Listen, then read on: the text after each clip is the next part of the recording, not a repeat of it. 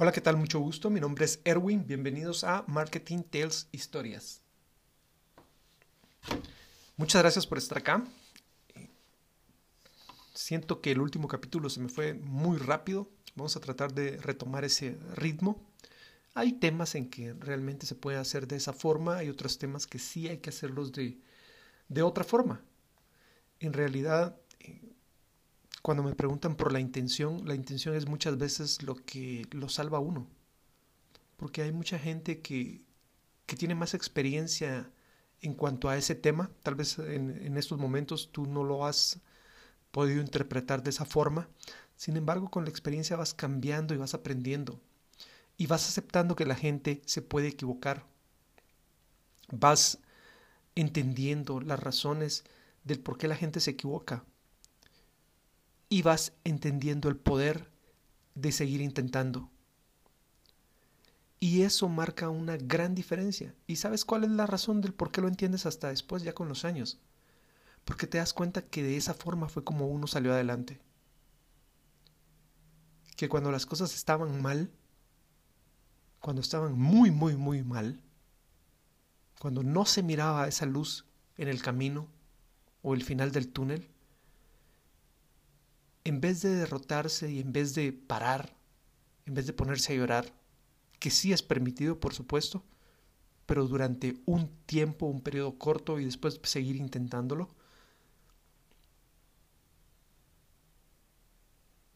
se hace un intento más. Se revisa lo que se hizo hacia atrás, lo que te llevó hasta ese punto y, por supuesto, se corrigen lo que probablemente pudieron haber sido las fallas. De eso se trata la intención cuando estamos hablando de comunicación. No quiero empezar ahorita por esa parte, ya lo hice. Vamos a empezar con la parte de los anuncios. La verdad que me llama mucho la atención que les haya llamado la atención de que una universidad pues tuve la oportunidad de compartir mis experiencias y conocimientos o aprendizajes en la vida, ¿verdad? La pregunta de qué universidad es, ese no es el punto, ese no es el punto más importante. ¿Sí? Sin embargo, es una forma de también poder ver y también poder agradecer a estas personas, que es básicamente lo que te estoy diciendo al inicio hay gente con mayor experiencia que uno. A veces uno trata de sentirse pues que hace lo mejor, que es lo mejor, y eso choca a veces con los conceptos de autoestima que uno tiene. No sé, así nos han enseñado acá en el tercer mundo. No es la única forma que existe, sin embargo, eh, al igual que como lo estábamos explicando en el capítulo o en el episodio anterior, muchas veces le decimos un mismo nombre a diferentes cosas. O la gente le da un significado diferente de acuerdo a lo que le conviene. Eso causó mucho ruido porque no entiendo por qué no están tan acostumbrados a ese concepto. Si es uno de los conceptos más viejos o una práctica de las más viejas que existen dentro de la humanidad. Y eso ha servido desde la situación de la conquista, de la imposición de una imposición o como le quieran llamar a, a una religión o cultura, culturalización a una religión el aprendizaje, el arte, la ciencia, todo eso se da en esos campos. Y así es como básicamente, pues creo que vamos segmentando a las personas. estoy hablando desde la parte del mercadeo, ¿verdad? No estoy hablando nada de temas políticos, no estoy hablando nada de situaciones ideológicas, no estoy hablando nada de que no sea fuera de lo que es mi campo, que por suerte fue que llegué ahí, o al azar. Estoy hablando de mercadeo. Entonces ese tipo de situaciones son las que nos ayudan a, a, ir segmentando o ir agrupando a las personas por sus aficiones, por sus intereses, por sus estilos, por lo que hacen, por lo que tienen. ¿Por qué? Porque en función a eso es que se realizan las actividades y las acciones de las marcas o los productos. Muchos de los ejemplos que tenemos cuando se habla de marketing es cuando salió Ford con su, voy a mencionar la marca Ford, eh, no, no es un anuncio, pero la tengo que mencionar para que lo puedan entender bien, es cuando él inició con sus carros de producción en serie.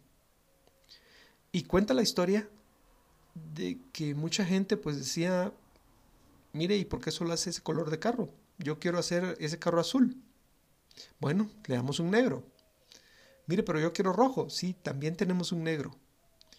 Y por muchos años eso funcionó. Porque era otro concepto el que se estaba manejando. Y era un cambio exactamente igual al que hoy la pandemia que nos tiene encerrados en nuestras casas son o es el que se está dando. Estaba cambiando el modelo económico. Se estaba industrializando toda la economía. Entonces es bien importante que esto quede claro porque en realidad nombrar o renombrar cosas anteriores para darle paso a un nuevo paradigma o a una nueva idea, eso es de toda la humanidad.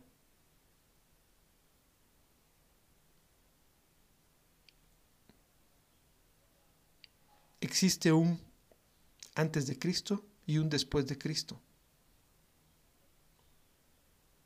A eso me refiero con la parte de la religión. Entonces hay periodos bien marcados en nuestra historia donde ha sucedido ese tipo de cambio de cultura, esa apertura a nuevas cosas. Entonces, si puedes hacer las relaciones entre lo nuevo y lo viejo, pues como te lo comentaba en el episodio anterior, estás en un buen nivel. Has estado en un buen nivel.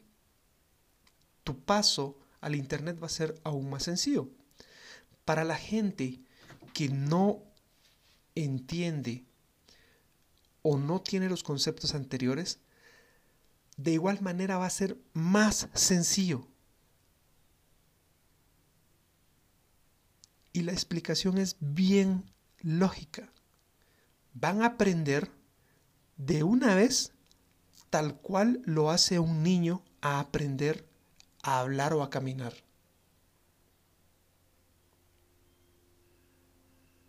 Solo necesitas ese ingrediente en tu cerebro o ese componente en tu cerebro que te permita adaptarte al nuevo cambio. Y ese ingrediente muy probablemente, muy probablemente ese ingrediente se llame humildad. Porque cuando has hecho muchas cosas y te sientes muy bien haciéndolo y tienes una autoestima correcta, no estoy hablando de ego, estoy hablando de autoestima. Es bien difícil poder entender que necesitas cambiar para seguir adelante. Entonces, deja ese componente. Yo estoy seguro que lo tienes dentro de tu cabeza. Y la fórmula más sencilla de volverlo a activar es la curiosidad. Buscar esos por qué es que te gusta y por qué no te gusta y por qué quieres hacer las cosas o por qué funcionan las, las cosas de esa forma.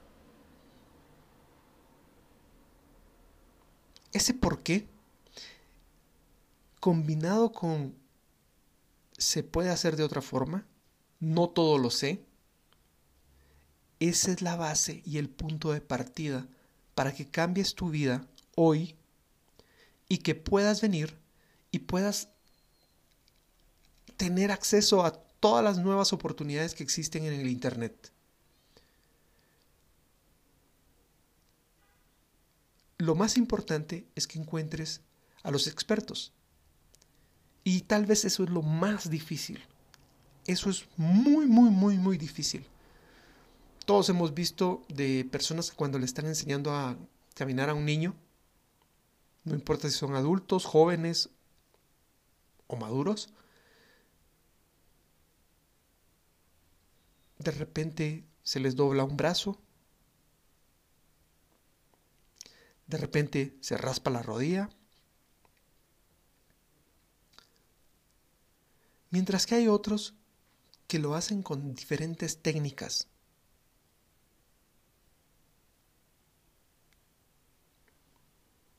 diferentes formas. Eso es importante, porque solo tú vas a definir quién es la persona con la que más te sientes a gusto.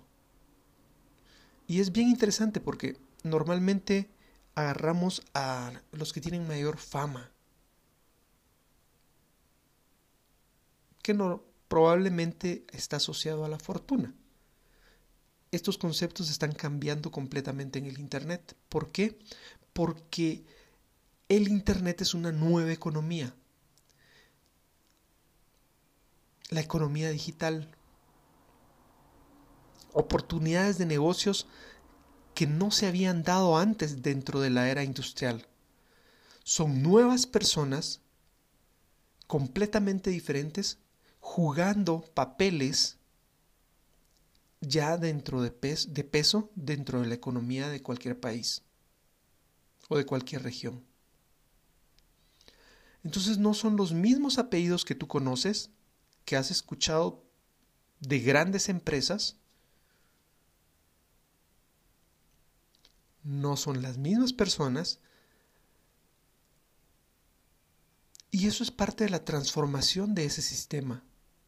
Así es como personas que no han tenido mucho dinero o que vienen de familias que no han tenido mucho dinero, en el Internet pueden crecer su fortuna haciendo mucho dinero en pocos años. ¿Has escuchado esa parte?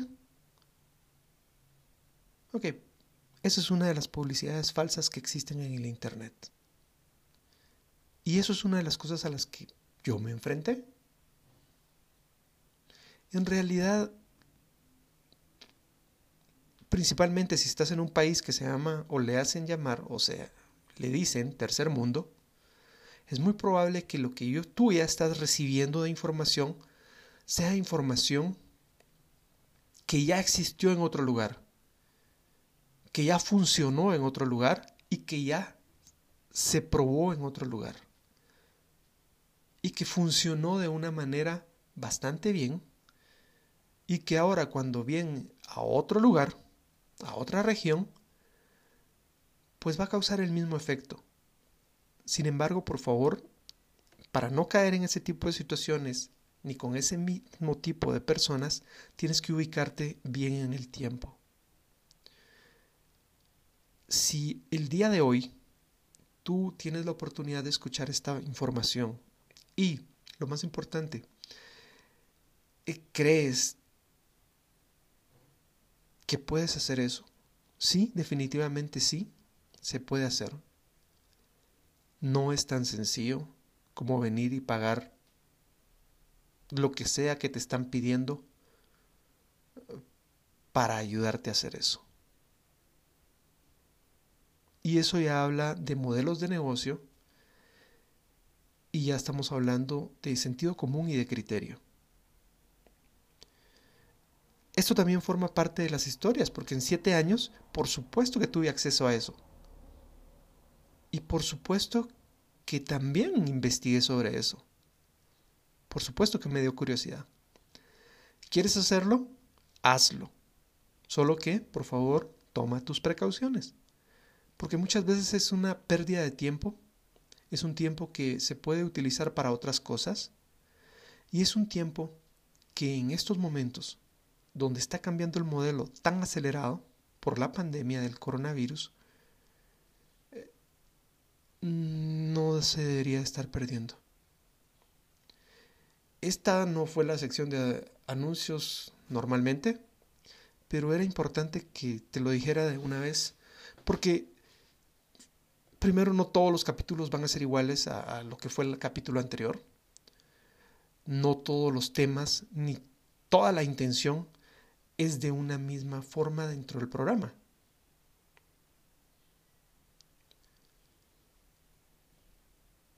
Eso lo vamos a ir hablando después. O tal vez no. Porque tal vez eso es la diferencia con los otros demás programas que puedes encontrar en, en el Internet. Yo así te tengo que agradecer a ti que estés acá escuchando y conociendo un poco más de Marketing Tells Historias. Voy a pasar al siguiente tema. En realidad lo de la universidad, pues no es esa la prioridad, el nombre de la universidad. Tal vez lo más importante es el punto de cómo uno puede cambiar la forma en que entrega el mensaje. A pesar de que sea el mismo mensaje, necesitas poder tener una forma diferente, un canal diferente, una forma diferente de cómo llevar ese mensaje a las diferentes personas o grupos con los que estás platicando. Y esto me lleva a otra situación, porque ya tengo acceso a las estadísticas, muchas gracias. Estoy revisando ahí quiénes son los que me están escuchando.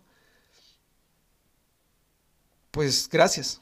En realidad, y yo lo estoy haciendo como parte de, de un ejercicio que me sirve a mí también para practicar, ¿verdad?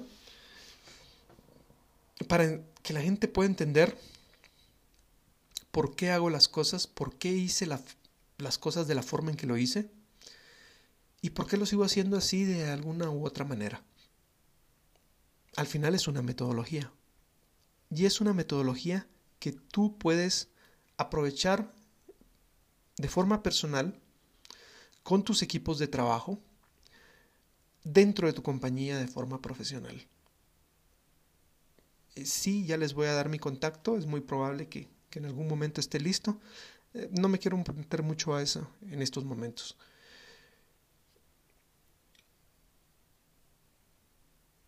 Hay una forma muy importante que tenemos nosotros como seres humanos de aprender. Y eso es el juego. A mí me gusta decir que nosotros aprendemos jugando. Y en realidad es así. Nuestra vida nos la pasamos jugando. Desde niños lo hacemos de esa forma. El sistema se llama prueba y error. Y la curiosidad lleva o es el componente importante dentro de ese juego y error. Y muchas veces funciona así hasta que nos venden la idea de que ya somos adultos, que ya cumplimos la mayoría de edad y que tenemos que ser serios y que tenemos que ser responsables. Y eso significa muchas veces apagar ese componente de la curiosidad. Estoy seguro que tú lo tienes. Estoy seguro que en algún lado de tu cabeza está dentro instalado. Porque todo lo traemos. Todos lo traemos. Incluso si hubiera alguna deficiencia,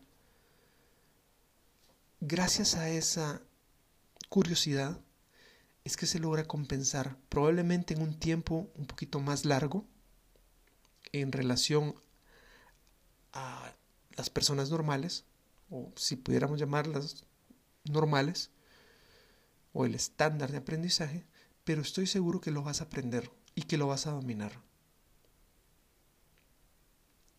Por supuesto que no solo la curiosidad es lo más importante, también tienes que tener situaciones como determinación, como constancia, porque si no, no funciona.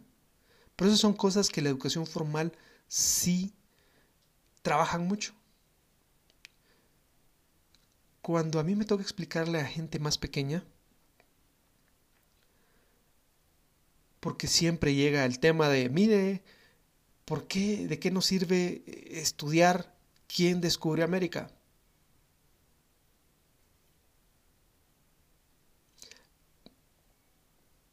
Mire, es que la tabla periódica tiene más de 100 elementos. Y únicamente utilizamos 50 de esos normalmente.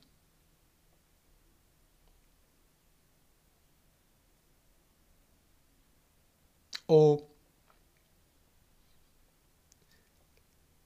¿para qué me tengo que aprender el sistema digestivo. Si ni siquiera sabemos para qué sirve el apéndice. Son pequeñas cositas que cuando estás frente a un grupo, sale alguien con una pregunta de ese tipo y en realidad lo hace detenerse a uno y pensar, más te vale que si tienes trabajo en comunicación, lo hagas antes de que eso suceda. Pues mi respuesta es bien básica. Y todo va amarrado a lo que estamos platicando. Yo también me hago esas preguntas. Y lo que entiendo es que el sistema educativo, para lo que nos servía, el modelo económico que servía en esos momentos,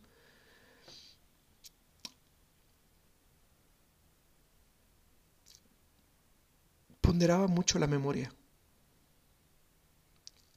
Como eran situaciones repetitivas que se necesitaban hacer dentro de las industrias, entonces la capacidad de memoria está muy relacionada al éxito. Entonces, mientras más ustedes entrenen su memoria, su capacidad de retención de datos, automáticamente ustedes van a estar mejor en el futuro. ¿Y por qué tuve el tiempo de pensar eso antes de que alguien me lo preguntara frente a frente? Pues básicamente porque yo soy malo para aprenderme las cosas de memoria. Después con un poco más de, de instrucción y con el acceso a Internet pude entender que hay diferentes tipos de inteligencias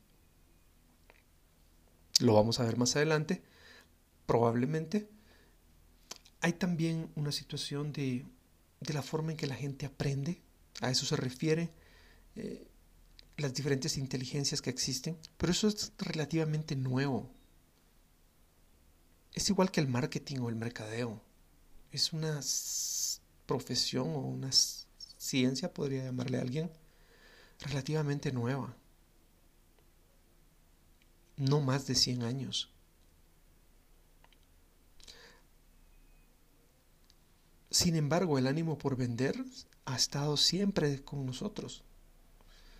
El ánimo de venderse ha sido siempre parte de la humanidad. Diferente hacerlo con técnicas, procedimientos y procesos que ya le dan estructura a una profesión. Entonces, solo recapitulando un poco, cuando hablamos de, la parte de la memoria, sí, me tocó, no soy de ese tipo. Entonces yo también me lo pregunté y pues esa fue mi solución. Y si esa era la forma en que yo iba a demostrar que yo era capaz, pues tenía que ser capaz de poder hacerlo. Eso está cambiando actualmente. Y la economía digital es un poco diferente a eso. ¿Por qué? Porque los computadores son más potentes. Los teléfonos son computadores ahora. Y cada vez van bajando su costo. Entonces más población tiene acceso a mejores funciones a un precio bastante accesible.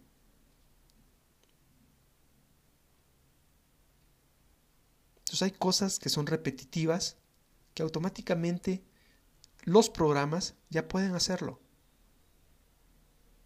Cuando tú quieres un dato, ya no es necesario que lo guardes dentro de tu memoria tanto, sino que simplemente sepas cómo buscarlo. Y automáticamente en menos de 5 segundos vas a tener la respuesta. Y no solo vas a tener la tuya y la de tu profesor, vas a tener la respuesta de un grupo de gente que ha consultado lo mismo que tú. A eso es a lo que yo llamo inteligencia colectiva. Entonces, cuando vas al Internet, cuando en realidad haces una búsqueda en los buscadores o browsers, lo que estás teniendo acceso es un grupo de conocimiento o al conocimiento colectivo. Y ese conocimiento colectivo también se puede ir armando en grupos. De eso, de hecho, de ahí es de donde sale la situación de tienes que ganarle a browser. Y eso me lleva a dos cosas que están sucediendo actualmente.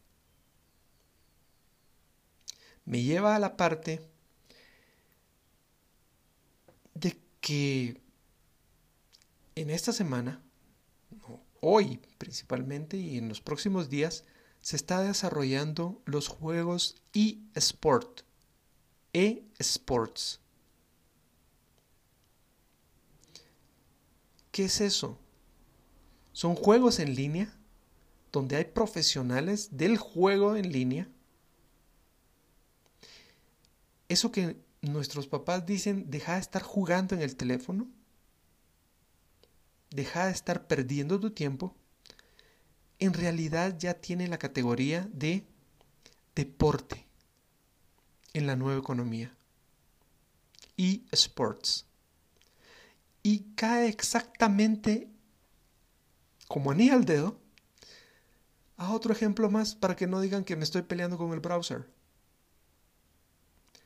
Si la generación anterior le llamaba pérdida de tiempo y nos iban a sacar de las maquinitas cuando costaban 25 centavos y uno guardaba los vueltos de las tortillas o de la tienda para después ir a jugar las maquinitas, para hacer red social dentro de la colonia o dentro del barrio. Ahora no, ahora tienen la categoría de deportes. Y esto es importante porque durante la pandemia hemos visto cómo los deportes han sido los que más han sufrido. Y te puedo decir que son profesionales porque se están llevando una buena cantidad de dinero en patrocinio para que estos se puedan desarrollar. Tengo acceso a un poco de lecturas donde ya están ganando o están llevando en patrocinio más dinero, casi alcanzando a, la Liga de Béisbol de Estados Unidos. Ya dejaron al golf, ya dejaron al tenis. Y así hay varias eh, deportes que nosotros conocemos, o las personas que ya estamos casi por llegar a 50 años como deportes premium, ya estos juegos a nivel en línea, voy a cambiar las palabras, estos eSports que se van a desarrollar hoy, mañana, ya se están llevando una buena porción del patrocinio. Ya no son juegos de niños, ya no es pérdida de tiempo. Y esto es importante porque mucha de la gente, muchos de los jóvenes que ahorita tienen acceso a Internet, están creyendo que actualmente también pueden hacer dinero de esa forma. Era lo que estábamos hablando al inicio del capítulo. Por supuesto que pueden hacer dinero de esa forma. Hay gente que está con los patrocinios, hay varios jugadores claves por ahí que puedes encontrar dentro de los eSports que tienen un estilo de vida, pues puedo decir mejor que el mío, o mejor que el de muchos empresarios. Estoy hablando del tercer mundo. Jóvenes hay que recordarse que hay una, historia, una industria. Pero para poder llegar a eso, tienes que buscar tus habilidades y, por supuesto, tus probabilidades. Al igual que en cualquier otro ámbito de trabajo. Aquí cuando yo explico esa parte, me gusta explicar de una vez eso cuando las personas eligen las carreras en la universidad.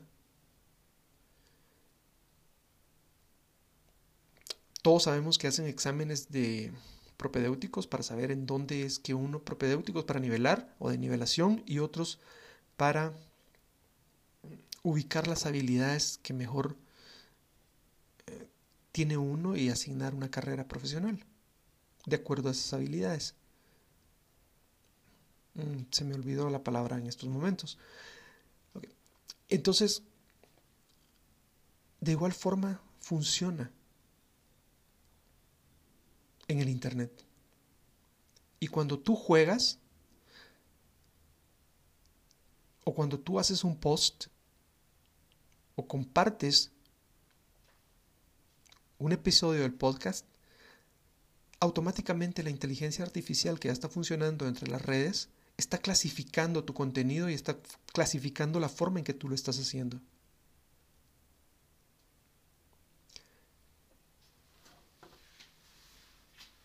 Todo se va amarrando y todo eso empezó con un Super Mario Bros. Un Mario. Hay algo importante que tengo que, que hacer, pero lo vamos a dejar para la otra semana. Por favor, necesito que repasen los episodios. Va a hacer un examen y necesito chequear qué es lo que se ha podido hacer y cómo les ha funcionado. Es bien importante que vayamos ajustando la metodología. Obviamente no se va a dar toda la metodología en estos podcasts por situaciones económicas.